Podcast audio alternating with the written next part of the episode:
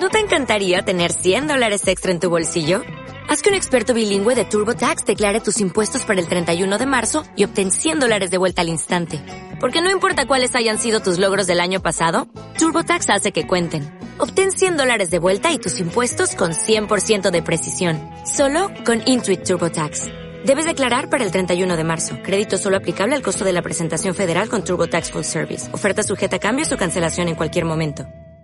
Muy buenos días, comienza Tecnofanático, el programa de tecnología de Radio Valleca 107.5 de la FM. Hoy comenzamos un par de minutos más tarde porque, bueno, tenemos que tener todo a punto para poder llevar, por supuesto, el programa de la mejor forma posible a todos nuestros oyentes. Gracias por estar ahí, por seguirnos a través de arroba soy tecnofan en Twitter y en el mío personal arroba César Salsa S-A-L-Z-A, ya sabéis, la, la Z no se me da nada bien. Comienza un día más de Tecnofanático y esta semana muchas informaciones de tabletas, así que las tendremos aquí en breve. Comienza Tecnofanáticos, el programa donde la tecnología está expuesta y dispuesta. Así es, el programa donde la tecnología está expuesta y dispuesta, como ya sabéis, y he dicho antes, mi nombre es César Concepción Salsa y comienzo con algunas de las informaciones más importantes de esta semana y también más graciosa, diría yo. Le llaman me gusta a su hija. ¿Alguno de vosotros le pondría este nombre a alguno de sus hijos solo porque está de moda? Muchos pueden llamarse Beckham, tal vez, porque está de moda un futbolista o, bueno, cualquier otro que se nos venga a la cabeza. Pero en este caso, Lior y Bardit Adler, bueno, ya con estos nombres son difíciles, una pareja israelí buscaba un nombre original para su hija y lo encontraron. La pareja de israelíes han llamado a su pequeña like, en inglés me gusta, en honor al botón de Facebook, según informa la agencia israelí Gas, tal como se ha comentado en diferentes medios de comunicación a nivel internacional. El nombre no forma parte de una estrategia publicitaria para que se hable de Facebook ni nada por el estilo según ha explicado la pareja, que insiste en que simplemente buscaban un nombre que fuera original y les gustó, nunca mejor dicho, lo que podía suponer llamar a su hija Me Gusta. Los Adler no son los primeros en llevar a cabo este tipo de iniciativas relacionadas con Facebook. Un hombre llegó a ofrecer llamar a su hijo Batman si lograba hacer 500, que 500.000 personas se hicieran fan de su página en Facebook. Otra pareja llamó a su hijo Facebook directamente, en honor al papel que tuvo la red social en la revolución en Egipto, según reseñan diferentes medios internacionales que se han hecho eco de esta y otras informaciones muy interesantes que como siempre traemos aquí en Tecnofanático, porque la tecnología siempre está dispuesta y expuesta.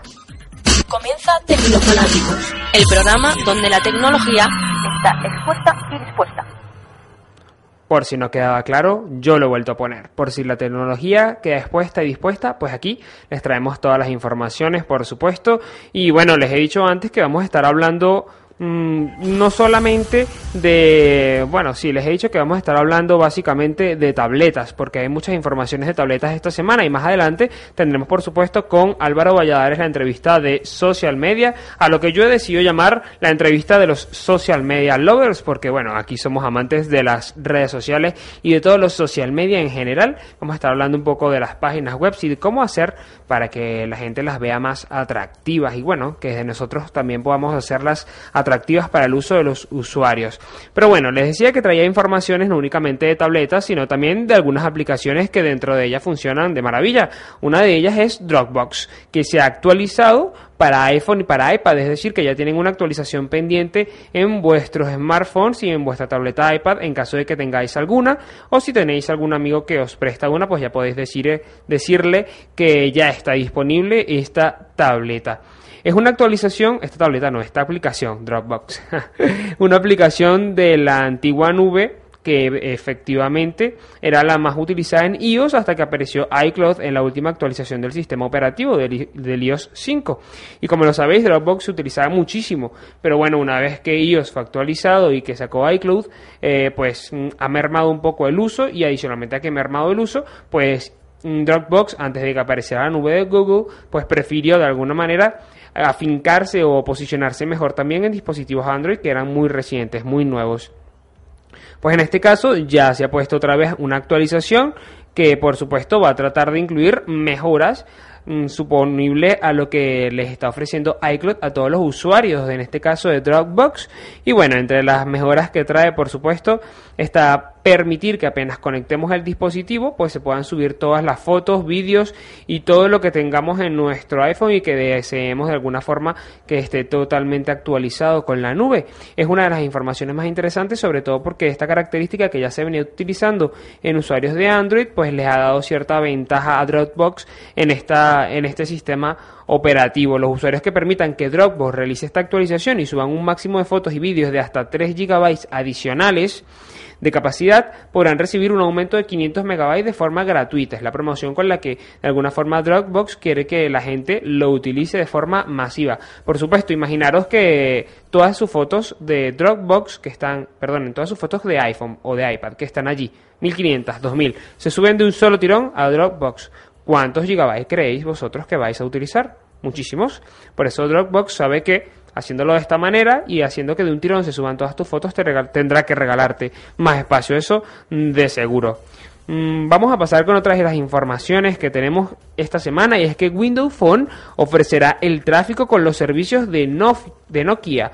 En este caso, bueno, ya sabéis que Nokia le ha estado yendo muy mal últimamente. Parece que sigue también las consecuencias de no haber actualizado rápidamente sus sistemas operativos. Se quedaron mucho tiempo con Symbian, un sistema operativo que apoyaron desde siempre, pero que al final no los llevó a ninguna parte porque se decidieron por Windows Phone. Y en este caso, pues al menos Windows Phone de Microsoft los va a tomar en cuenta para que no pierdan tanta cuota de mercado y para que ganen dinero por otra parte, porque todos los Windows Phone van a venir con la aplicación, no directamente con el nombre de Nokia, pero sí basada en los servicios de Nokia Tráfico y Nokia Mapas. Además, el explorador Bing, cuando hagamos una búsqueda de tráfico o de mapas, estará utilizando los servicios de Nokia. Esto en principio va a ser en Estados Unidos y en estos días va a estar disponible también para Francia, Alemania y también el Reino Unido. De España no ha habido ninguna información que podamos resaltar, pero bueno, estamos muy pendientes de todas formas para llevarle esta y otras informaciones que puedan sucederse justamente para los nuevos usuarios de Windows Phone, que al parecer están bastante contentos con el nuevo sistema operativo. Hemos estado probando un Nokia Lumia 610 y todo hay que decirlo, mm, funciona bastante bien, es un teléfono bastante básico, quienes lo hayan visto lo ha lanzado Vodafone desde 0 euros, quienes estén interesados en él, pues les comentamos que es un teléfono bastante sencillo, básico, viene con Windows Phone, no tiene la mejor capacidad del mundo, no tiene los mejores, no tiene la posibilidad de bajar las mejores aplicaciones del mundo, por ejemplo, no tiene cámara frontal, con lo cual no se puede utilizar Skype, tampoco van a poder jugar Angry Birds porque requeriría mayor memoria,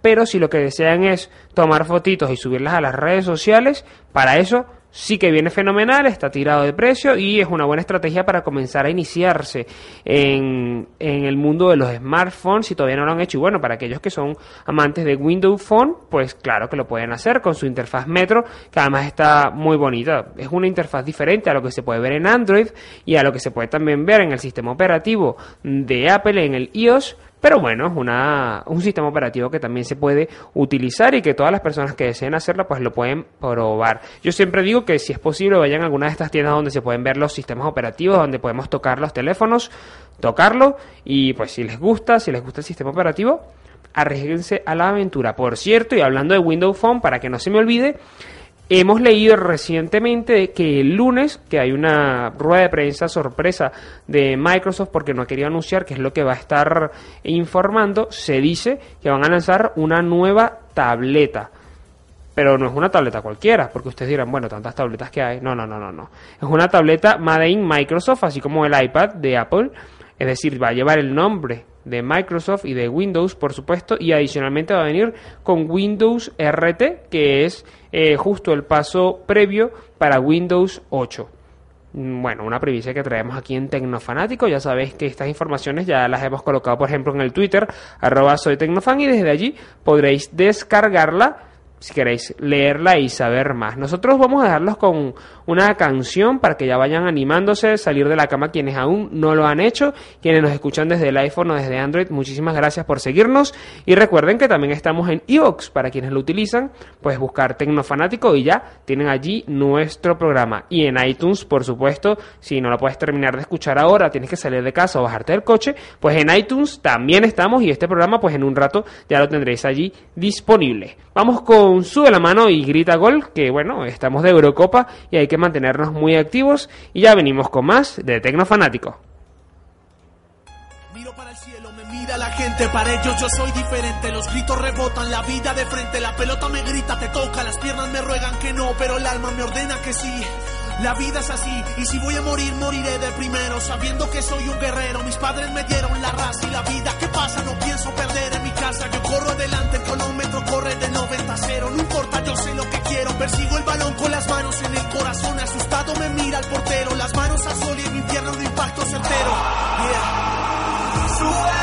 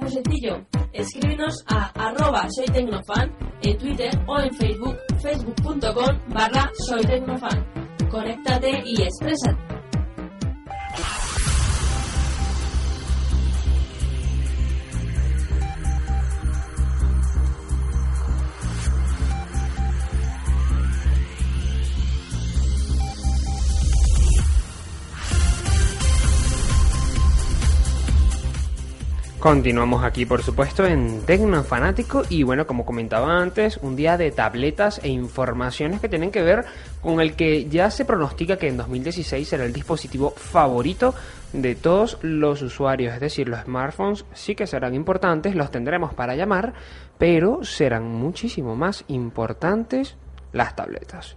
Esas son algunas investigaciones que se han publicado esta semana, por ejemplo, de IDC, que lo ha comentado y nosotros, como siempre, traemos la información de último minuto aquí a vosotros, a Tecnofanático. Y bueno, continúo con las informaciones y bueno, por supuesto de IDC, las tabletas serán el dispositivo preferido y crecerán sus ventas. El nuevo sistema operativo de Apple iOS 6, la actualización a Android 4.1 y la fastuosa campaña de Windows 8 Todo para después del verano ha hecho que se eleven las previsiones de ventas de tabletas en el mundo, las cuales además serán el dispositivo favorito de los usuarios de aquí a 2016. La firma IDC ha tenido que cambiar sus previsiones al alza y pasar su previsión de ventas de 106,1 millones de equipos a 107,4 millones de unidades vendidas al cierre de este año, cifra que continuará su aumento hasta 222 millones de unidades anuales en el año 2016. ¿Podéis creer vosotros 222 millones de tabletas en el mundo? En 2016, bueno, 222 millones de tabletas, no, no, no, no. 222 millones de tabletas vendidas en el 2016, más todas las que se hayan vendido antes y que todavía están en funcionamiento y que no hayan lle- llegado, por supuesto, a esos expendios de basura electrónica que hay en todo el mundo. El director de investigación de la firma, Tom Minelli, asegura que la demanda de tabletas continúa robusta y que se espera que entre la manufactura de equipos para el segmento corporativo y dispositivos más asequibles aumente fuertemente el uso, sobre todo con la llegada de Windows 8, aunque se espera que iOS continúe siendo el de mayores ventas, seguido de Android, por supuesto. Los rumores de una tableta de Google con Asus a bajo precio y que Apple lance un iPad de 7 pulgadas posicionarían a la empresa dirigida por Tim Cook, que es por supuesto el director, consejero director delegado o el cargo que tenga que es muy largo de Apple, en un sólido primer lugar en ventas, maximizarían el mercado de Android, ventilarían nuevos aires y permitirían a los usuarios que puedan permitirse, vamos, equipos de gamas menos costosas la oportunidad de entrar definitivamente en este mundo, en este nuevo mercado que no todo el mundo tiene acceso, por supuesto. Un apunte más importantísimo, se elevaría el uso de los datos en las operadoras móviles, lo que de cara a 2013 permitiría un crecimiento exorbitante del mercado. Informaciones entonces que traemos aquí en Tecnofanáticos y como ya les decía, día de tabletas y no me canso de repetirlo, tuvimos un día de Google, hoy tenemos un día de tabletas, ¿qué podemos hacer? Y es que las informaciones esta semana han sido muy contundentes, por ejemplo, Ah, me imagino que entre vosotros allí que estáis escuchando en este momento el programa habrá algunos fanáticos de BlackBerry, de RIM. Bueno, se dice que BlackBerry es la que más vende en América Latina, los números así lo permiten conocer. En Estados Unidos también que han vendido muchísimos de allí donde explotó el boom. Y bueno, en Europa sí que tienen un mercado no tan importante como el de América y el de Asia, pero lo tienen.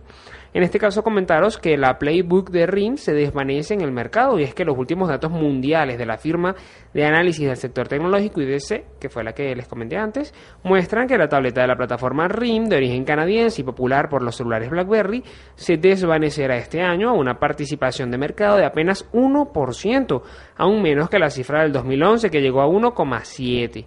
El estudio pronostica que para este año iOS el sistema operativo de Apple se hará con el 62,5 de las ventas de las tabletas y bueno, aumentará por supuesto con respecto a Android. Este estudio no toma en cuenta la salida al mercado de una posible tableta, de una posible tableta, perdonad, de Windows 8, que era la información que les comentaba antes, es decir, que hay que estar muy alertas entonces con quién realmente va a ser eh, bueno, quién va a ofrecer la mejor tableta, quién va a ofrecer el mejor sistema operativo buscar la forma en la cual nosotros como usuarios podamos, podamos, vamos, ganar. Ahora me gustaría saber, si vosotros que estáis escuchando el programa, ¿tenéis tableta? ¿Pensáis comprar una? Pues deciro, decirnos todo a través de arroba soy tecnofan y nosotros desde allí pues vamos a leer vuestros comentarios que tengáis con respecto a las tabletas en el transcurso del programa que todavía queda muchísimo y en un rato bueno estaremos con Álvaro Valladares arroba Álvaro Marketing para hablar por supuesto de cómo hacer para que generemos confianza en las páginas web, un punto muy importante para aquellos emprendedores que están pues trabajando en el social media, pero que también o tampoco deben descuidar, digámoslo así, vuestra página de eh, contenidos o vuestra tienda, por decirlo de alguna manera, si tenéis un negocio que tiene tienda. Continúo con otra información, esta vez es una aplicación muy muy interesante que bueno ya se conoce está para iPhone disponible. Es una especie de WhatsApp. Ya se los comento en breve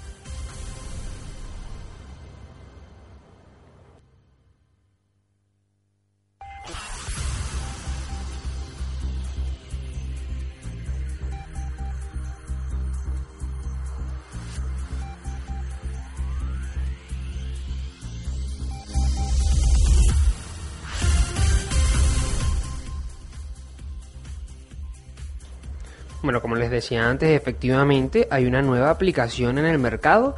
Mm, Ya la había lanzado Telefónica Digital, que es, bueno, de alguna forma el startup de empresas que hace nuevas aplicaciones y que está bajo la marca de Telefónica, pero que no necesariamente son únicamente para Movistar. De hecho, es una aplicación que pretende destronar el WhatsApp. Se lanzó hace aproximadamente un mes para iPhone, que es la plataforma un poco más extendida, si se quiere de alguna manera, y que es más universal. Y ahora pues se estará lanzando el lunes para Android. Se llama Tumi. Ya la podéis buscar en, en iTunes, vamos. Y en Android a partir del lunes. Lo hemos podido saber el día de ayer y queríamos comentar esta información con vosotros. Y es que la aplicación de descarga gratuita Tumi para la comunicación All-in-One, porque sirve para llamar, sirve para enviar mensajes de texto y todo sobre la red de datos sin tener que gastar un céntimo más.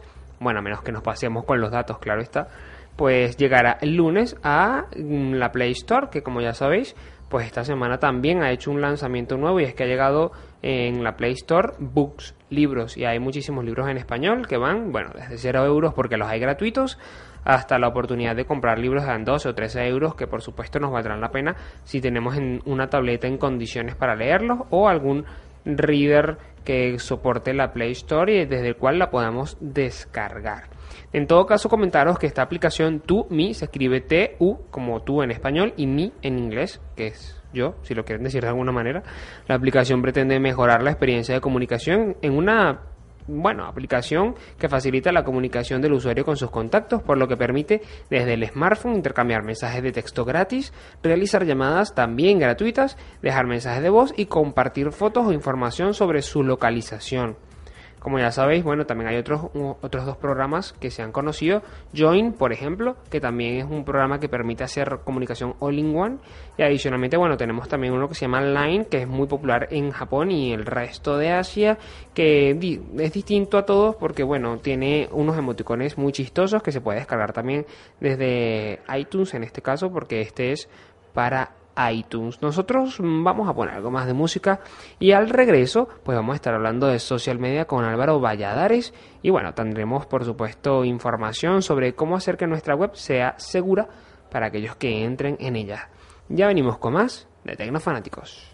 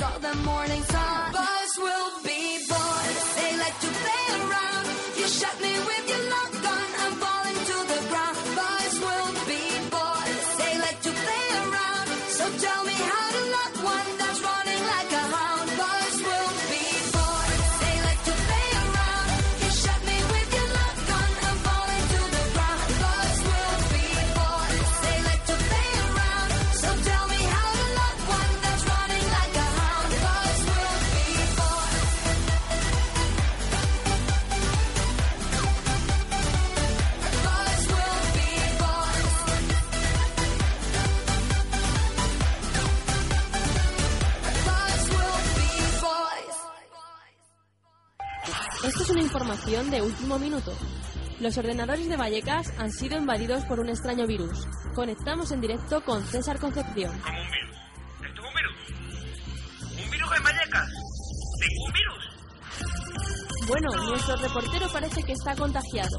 El virus se hace llamar a sí mismo Tecnofanático. ¿Virus en Vallecas? Aviso, su sistema tiene virus. Tecnofanáticos. Los sábados a las 11 de la mañana por Radio Vallecas. 107.5 de la FM. La tecnología es puesta y dispuesta. Arroba soy Tecnofan.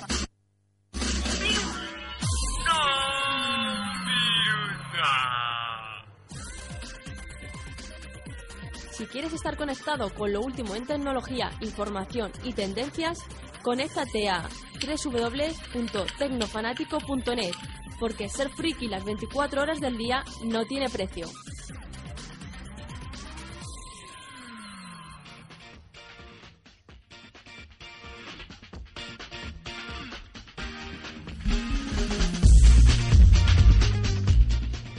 Bueno, ya estamos de vuelta, por supuesto, con Tecnofanático. Y bueno, ya sabéis que nosotros somos Social Media Lovers. Y es por eso que ya se encuentra con nosotros Álvaro Valladares. Álvaro, buenos días. Buenos días, César, ¿qué tal? Muy bien, pues nada, aquí volviendo un sábado más hablar de tecnología y en esta ocasión, bueno, contigo de social media. Em, ¿Se encuentra bien tu teléfono? ¿Tenemos todo perfecto? ¿Te escuchamos bien? Eh, Sí, bueno, yo te escucho al menos perfectamente. Vale, nosotros te escuchamos con un ruido, pero bueno, no será nada del otro mundo, las tecnologías que siempre están ahí a lo suyo. bueno, Álvaro, hoy vamos a hablar de un tema que es muy importante y es cómo generar confianza en, de alguna manera en aquellas personas que entran a nuestra web. Porque bueno, como ya sabéis, social media y en el área de social media siempre estamos enseñándole a las personas cómo utilizar mejor las herramientas y en este caso, bueno, Álvaro, queríamos que nos comentaras un poco cómo podemos generar confianza a una persona que entra a nuestra página web de lo que sea, de nuestro negocio. Vale, lo que hemos comentado, César, está- si te fijas lo que hemos estado repasando estos días, ha sido una parte estratégica. Hoy la idea es hablar de confianza online porque la confianza va a ser fundamental en esos rebotes que tenemos en nuestra página, en esa usabilidad que encuentra el usuario. Sí. ¿vale? Va, va a hacer que, que cuando naveguen por nuestra página web vayan más allá, se integren, se sientan curiosidad, inquietud y se sientan cómodos con nuestra página. No cuidar la confianza pues puede suponer problemas a fin de cuentas. Vale, lo primero que sería es ¿qué, qué es la, la confianza? Pues si nos fuésemos a la RAE nos pone un montón de definiciones, pero una por ejemplo sería esperanza firme que se tiene de alguien o algo. Claro. Es una seguridad, una esperanza que tenemos. Efectivamente, ¿y qué hacemos entonces para gestionar bien y correctamente esa confianza? La confianza está estudiada científicamente y la confianza está compuesta de tres elementos. Estos tres elementos tenemos que, que tratarlos de forma independiente y, y evidentemente en profundidad. La- nosotros no generamos confianza sin más. Si nosotros cuidamos estos tres elementos y somos capaces de cubrirlos, entonces generaremos automáticamente confianza. ¿Vale? Claro, ¿Qué ele- entiendo. ¿De qué elementos estamos hablando? Vale, estos tres elementos son honestidad, Honestidad. benevolencia Bueno. y competencia. Bueno, benevolencia y competencia, las dos juntas suenan raro, ¿no? Sí, pero bueno, ahora lo, lo explicaremos y la gente lo entenderá perfectamente. A ver, cuéntanos. Y sobre todo, que estamos hablando de percepciones. ¿Vale? Lo que para mí es honestidad, para ti no tiene por qué serlo, César. Efectivamente. Entonces, cuando hablamos de percepciones, pues bueno, es algo individual, es propio de cada persona. Entonces, pues bueno, esto es importante porque la propensión de un comprador, de un usuario, a confiar en un vendedor no es igual a lo largo del tiempo. Esta confianza puede ir a más o puede ir a menos. O a menos si no la cuidamos, ¿no? Exacto. Entonces, pues debemos, debemos cuidar, como bien dices. ¿Y qué tenemos que hacer para ello? Vale, pues bueno, no se trata no es solamente de realizar promesas y ser quien decimos que somos, sino también de tener buenas intenciones y de disponer la capa- de los recursos suficientes, que sería un resumen de las tres. Vamos a ir por cada, eh, viendo cada una. Claro. Honestidad. Ajá. Cuando ¿Cómo, hablamos cómo la de- generamos? Cuando hablamos de honestidad, ¿a qué hacemos referencia? A la capacidad para transmitir que uno es quien dice que es, que es razonable, justo, recto y honrado. Bueno, Y esto lo tiene que percibir el otro. es difícil, ¿no? Bueno, no tiene por qué ser difícil. ¿Y cómo hacemos para que sea fácil? Vale, yo he puesto aquí un ejemplo de... Yo suelo comprar los libros, además sabes que compro muchos, a través de Agapea. Vale. Vale, no suelo usar Amazon, no suelo... Bueno, no es suelo- una página un poco más nacional, ¿no? Sí, bueno, además me acostumbré, y esto es importante porque me acostumbré, me he ido bien con ellos y ¿qué ha ocurrido? Que ya, ya han podido venir otras empresas que yo no he cambiado. Yo sigo comprando con Agapea. Efectivamente, porque incluso esta, incluso esta semana ha salido Google Books, que lo comentábamos antes, Ajá. a España. Y entonces, bueno, tú sigues con Agapea. ¿Y por qué sigues con Agapea? Bueno, porque me va bien, me funcionó desde un principio, el trato es correcto, me dan todas las comodidades, los precios son los mismos a fin de cuentas en todos los sitios, entonces si la experiencia de compra es buena, ¿por qué voy a cambiar cuando los demás no me van a ofrecer un plus? Claro. ¿Y cuál sería el plus que tú has percibido en este caso? Vale, cuando hablamos de, de honestidad, ¿cómo nos transmite Agapea que es honestidad? Por ejemplo, no solamente nos habla de, de que es un sitio donde podemos comprar libros, sino que nos habla de libros urgentes. ¿Eso qué quiere decir? ¿Qué quiere decir? Pues, por ejemplo, en 24, 48 horas podemos tener ya los libros en nuestra casa. Súper rápido, perfecto. Sí, muy bien. Y además, eh, lo que hacen es que trabajan con una empresa de transportes de ámbito nacional y de reconocido prestigio que te llama, te pregunta qué horarios son los mejores para ti y tal, y en, ese, y en esa franja de horarios que tú estableces, te pasa el repartidor por tu casa y te los, te los envía. Claro, efectivamente. O sea que tú de alguna manera has percibido esos elementos importantes dentro de esta empresa y por eso te has quedado con ella y no has cambiado ni te has pasado a formato digital todavía, por supuesto. Vale, ¿cómo nos transmite también Agapea que es quien dice que es? Pues, por ejemplo, si evidentemente es un sitio donde podemos comprar libros online, nos, ¿qué nos transmite desde su home? Yo solamente he trabajado desde la home para... y además he puesto unos ejemplos en la presentación. Sí, que he luego enviado. colgaremos una presentación en soysocialmedia.com para todas las personas que quieren profundizar en el tema. Pues nos habla de que tienen más de 6 millones de libros disponibles. Son Claro, muchos no libros. solamente ya nos está hablando de libros urgentes, sino de la, la amplitud de, de libros que hay. Vale, ¿y qué, y qué más tenemos que destacar de una página web como la de Agapea para poder determinar que tiene esos tres elementos? Vale, luego pasaríamos a la, al- a la benevolencia. ¿Qué es la benevolencia? Que es una cosa que puede chocar un poco. Pues bueno, aquí lo que estamos es transmitiendo el mensaje de que se están promoviendo la consecución de objetivos complementarios a los del consumidor. ¿Vale? O sea, yo evidentemente cuando monto una tienda tengo unos objetivos, Claro. pero también los objetivos de la otra persona y que los pueda cumplir, incluso si soy capaz de ponerlos a un nivel superior a los míos, mejor todavía. Efectivamente. ¿Vale? Entonces, en el caso de, de Agapea, es un sitio que te informa de libros, que tú cuando vas ahí tienes una inquietud, tienes una motivación que es comprar, entonces necesitas informarte. ¿Qué es lo que hacen? Pues ponen todas las facilidades. Es una página muy sencilla, pues tienes un buscador, que puedes buscar por libros, por autores, por ISBN, por lo que quieras. Claro, eso quiere decir que te facilita todas las cosas y hace que tú creas que de alguna forma generes confianza no solamente en su servicio, sino en la forma en la que lo presta. Claro, y encima percibo que se interesan porque yo encuentre la información. Cuando vemos un, eh, cuando buscamos un, ponemos un criterio de búsqueda, nos salen seis, ocho libros, pues tenemos un breve extracto. Pero este breve extracto ya es importante porque nos pone, por ejemplo, el título, los autores, el número de páginas que tiene, el precio, incluso si esa nos pone el precio en dólares. Claro. Entonces, pues claro, eso es importante. Cuando entramos en ese libro ya en concreto, ya tenemos una descripción más detallada. Y a mí me interesa esa información, pues claro que me interesa. Y de una forma muy sencilla la percibimos. Vale, un- en la página también encontramos un teléfono atención al cliente. ¿Y es un 902? Sí, que es lo que a mí no me termina de gustar. Por eso te lo preguntaba. Claro, yo les tengo, ya sabes que le tengo un poco de manía a los 900. Ya, ya. Y evidentemente también encontramos las notas legales, políticas de devolución, privacidad, etcétera, etcétera. O sea, te lo ponen todo facilito, sencillo, para que tú puedas comprar tranquilamente. Claro, porque ¿qué es lo que a ti te- cuál es tu objetivo? Informarte. Claro. Entonces, pues ellos tratan de que tu objetivo, evidentemente, va en correlación a los que ellos quieren, porque si tú no encuentras todo, todos esos si tú tu objetivo no lo satisfaces, no vas a ejecutar la compra. Y, o peor, vas a ejecutar una compra y no vas a volver. Claro, mm, o la acabas devolviendo y acabas hablando mal. Efectivamente, le creas una mala plataforma de ideas allí a ellos, ¿no? Muy bien, ¿y en la tercera? En la tercera estaríamos hablando de competencia. Honestidad, benevolencia y competencia. Para quienes están sintonizándonos en este momento, estamos hablando de alguna forma de qué es lo que debe tener una página web o que debemos intentar transmitir para generar confianza en las personas que llegan a ella, ya sea que vendamos, que tengamos noticias o lo que sea que hagamos en nuestra página web. Vale, cuando hablamos de competencia, ¿de qué se trata? De transmitir la capacidad de cumplir con las promesas hechas. ¿Vale? Que soy capaz de cumplir con aquello que me comprometo. Si te digo que te va a llegar en 48 horas, te va a llegar en menos probablemente, pero bueno, 48 horas. Me tiene que llegar en un margen de 48 horas y si no es así me tienes que dar una explicación convincente. Pero Efectivamente. evidentemente me tiene que llegar. O sea, yo soy capaz de cumplir con lo que prometo. Entonces, ¿cómo podemos garantizar que cumplimos con? Pues yo he cogido en este caso otro ejemplo que además Sí. que te sonará. Es la tu página personal. Vale. no sé si te sorprende. Entonces, yo, por ejemplo, si tuviese que eh, veo tu información y digo, ¿contrato o no contrato a César como, como periodista y tal? Pues yo he visto en tu página web que tienes un currículum. Tienes tus Efectivamente. experiencias en papel, tus experiencias en internet, tus experiencias en radio. Todo eso me transmite tu capacidad. ¿Qué es lo que has hecho? Claro, tienes la experiencia allí, no solamente la digo, sino que la demuestro, ¿no? Porque Claro. tienes textos, vídeos, imágenes, sonidos, todo. Puedo poner referencias. Además, por ejemplo, tienes los perfiles sociales. Yo me puedo ir a, a los distintos perfiles sociales para ver si la información que tú me estás transmitiendo en tu página web es coherente y es la misma la que ponen en nuestras ubicaciones. Efectivamente, o sea que también debemos aplicar esto, por ejemplo, a estas páginas personales o a nuestro, por ejemplo, a nuestro LinkedIn, que es algo tan básico. Claro.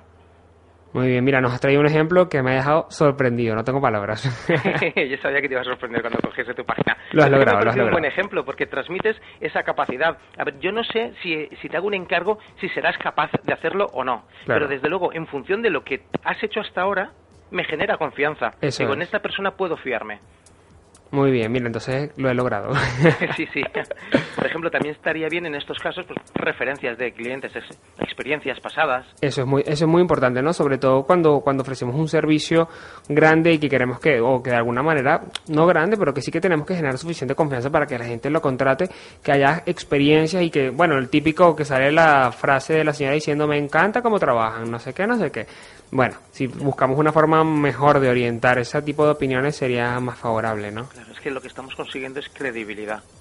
Muy bien. O sea, no solamente pues, lo que hemos hecho, sino que además hay alguien que, que lo confirma y encima está más que satisfecho. Pues bueno, todo, todo eso es importante. Bueno, entonces tenemos estos tres elementos que son los más importantes o los que tenemos que tomar en cuenta para de alguna forma generar confianza y que la persona que está accediendo a nuestra página web pues se decida por nuestro producto, nuestro servicio o lo que sea que tengamos allí, ¿no? Sí.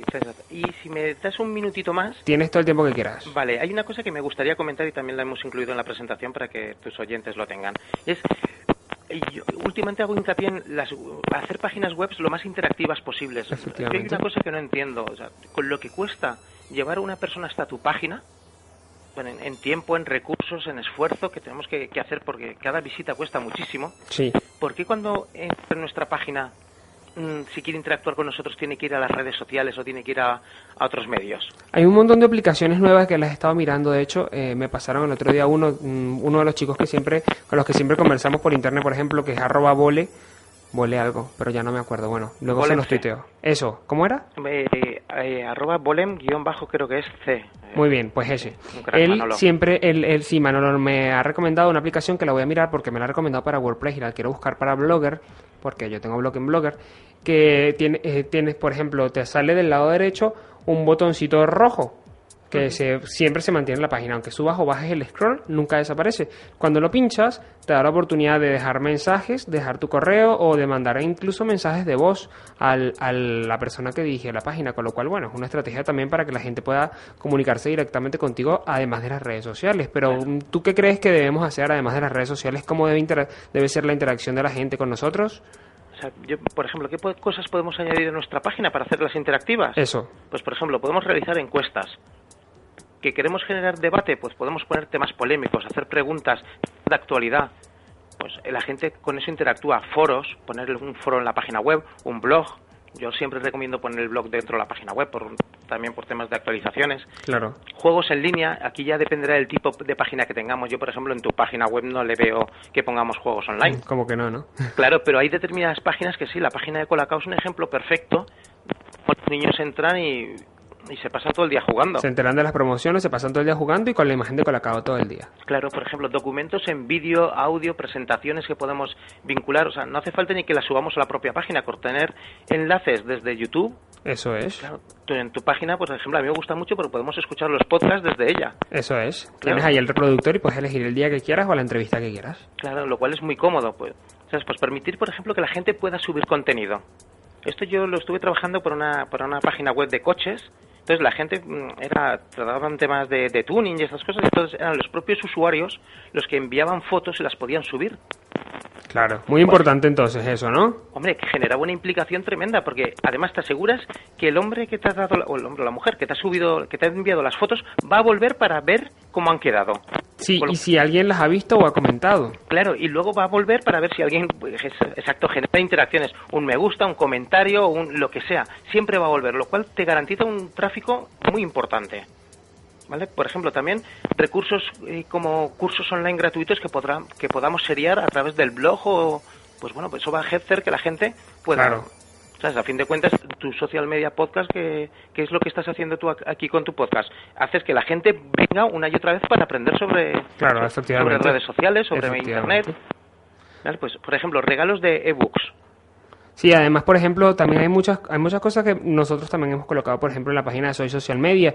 Y es que, por ejemplo, tenemos una lista completa de libros de social media y de marketing que se pueden descargar de forma gratuita sin motivo de sanción por nadie. Claro. Porque son gratuitos, porque han estado, están en la web de forma gratuita. Entonces, en vez de buscar o de hacer que la gente se ponga a buscarlos, nosotros los ofrecemos. Y cada semana tenemos un libro nuevo, a pesar de que los tenemos. Bueno, pero es una forma de hacer que la gente también mm, busque el libro de la semana y de lo descargue gratuitamente en su ebook, en su tableta o en donde lo desee. O sea, es que es un favor, o sea, un servicio que estás ofreciendo y además eh, ese servicio te genera tráfico, te genera credibilidad, te genera visitas. O sea, es que es importantísimo. Vamos, yo no tengo dudas al respecto. Por ejemplo, poner un chat. El otro día estuve hablando con, con ¿Sí? un programador me decía que un chat cuesta, pero vamos, nada. O sea, es que Sí, bueno, hay muchas herramientas que se pueden colocar para hacer la interacción, pero luego es que la gente yo creo que también se está acostumbrando mucho a las redes sociales, ¿no? Por ejemplo, yo he visto que hay foros, y vam- vamos a hablar de este tema que me interesa. Yo he visto, por ejemplo, que estamos en LinkedIn y hay foros, ¿vale? Eh, por ejemplo, yo me he metido en algunos de Community Manager y de Social Media porque me interesa enterarme de más cosas. Y aunque sí puede que sean efectivos, yo entiendo el foro como un lugar de debate para Sí. preguntar y responder. Y yo lo que he, con- he encontrado en los foros a los, que he entrado es que la gente, más que discutir, lo que hace es eh, autopromoción de sus páginas web y también de su, bueno, por ejemplo, de sus noticias, de cosas que quieren compartir, pero que de alguna forma es publicidad, porque no están generando un debate. Yo creo que uno de los problemas que tienen los grupos de LinkedIn es que la gente va a vender. Efectivamente. Yo eh, acepto que uno se pueda posicionar como experto, generando debates, respondiendo dudas.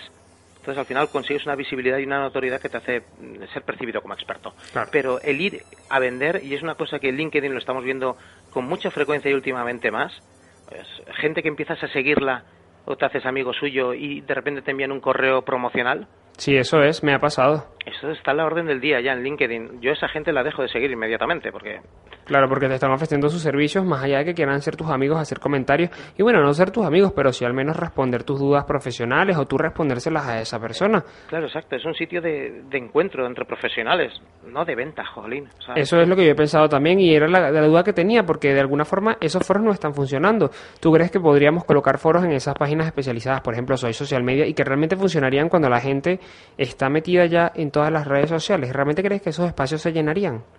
Yo creo que sí. Vamos, yo intentaría. Es que en los grupos en LinkedIn, si te fijas, salvo excepciones, es que no, no funcionan muy bien. O sea, no veo yo una interactividad muy, muy elevada. Entre otras cosas porque también la gente se apunta a 25.000 grupos. Mm, y no interacción ninguno, ¿no? Claro.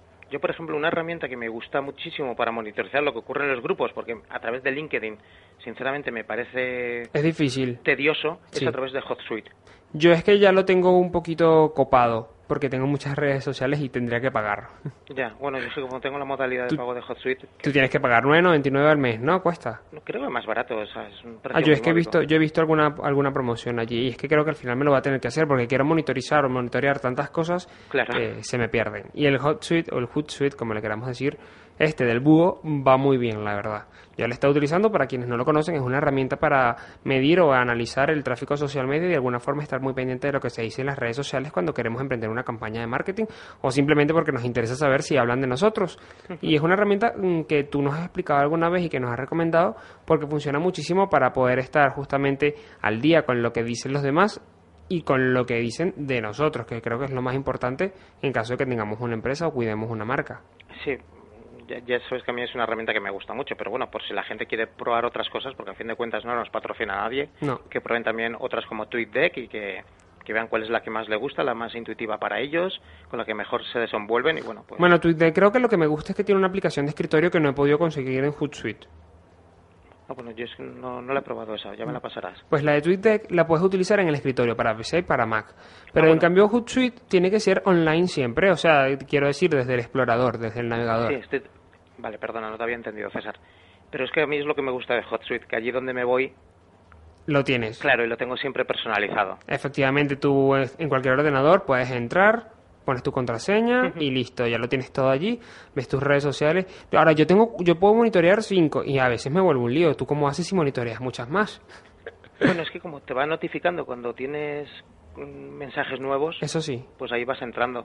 No, La verdad que es una herramienta muy interesante para poder monitorear entonces todas las redes sociales. Bueno, Álvaro, vamos a colocar una música y bueno, nosotros ya por el día de hoy hemos terminado este consultorio social media. Quería comentarte que de ahora en adelante cuando hablemos por Twitter vamos a hacer social media lovers. Ah, vale, perfecto. Porque es que me encan- nos encanta el social media. Y bueno, yo es que la semana, hace un par de semanas, estuve conversando con, con otra persona aquí a través de la radio, un organizador de, de Eat and Tweets, no sé si lo conoces. No. Bueno, uno de los organizadores de Eats and Tweets. Y bueno, al final concluíamos que efectivamente somos social media lovers. Y no nos queda de otra. Algún otro nos llamará una cosa peor. Bueno, sí, frikis y cosas de esas. Pero bueno, en este caso vamos a decir que somos social media lovers, ¿vale? Perfecto. Luego, le, luego le, le transmitiremos este hashtag a todos los social media lovers que se encuentren por ahí pululando en nuestras redes sociales. Y bueno, a todos vosotros que también nos estáis escuchando, ya sabéis, hashtag o bueno, numeral, barra o como le queráis decir. ¿Cómo le dices tú? Almohadilla. Almohadilla, es que bueno, vosotros Sí, tenéis un, un término distinto. bueno, almohadilla, social media lovers y bueno, a ver si ahora comenzamos a utilizarlo. A lo mejor hay alguien que ya lo esté utilizando y nos sorprende, seguramente, ¿verdad?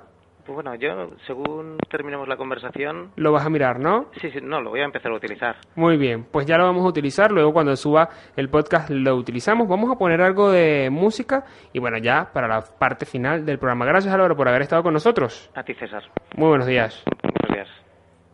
Bueno, era Álvaro Valladares. Hemos estado hablando un poco de esos tres elementos básicos y fundamentales para poder generar confianza a las personas que entran en nuestra página web. Y bueno, una conclusión importante, debemos tratar de generar eh, no solamente contenidos propios, sino adicionalmente que dentro de nuestra página web estén todas las posibilidades de comunicación con nosotros y bueno, si podemos generar debate o de alguna manera pues tener allí más presencia y poder responder a la gente sin llevarla a las redes sociales, muchísimo mejor. Nosotros ahora, por supuesto, los vamos a dejar con algo de música para el cierre de este programa. Ya venimos con más de Tecno Fanático.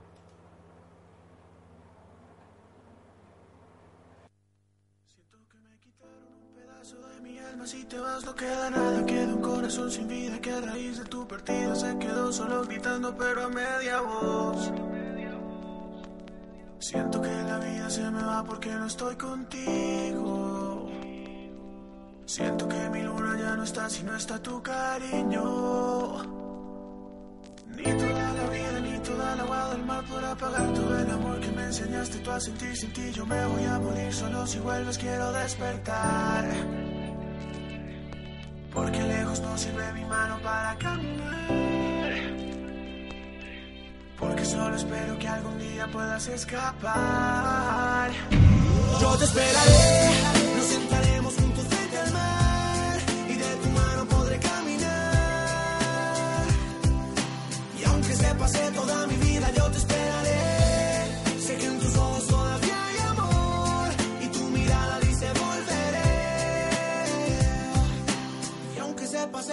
mi vida, yo te esperaré.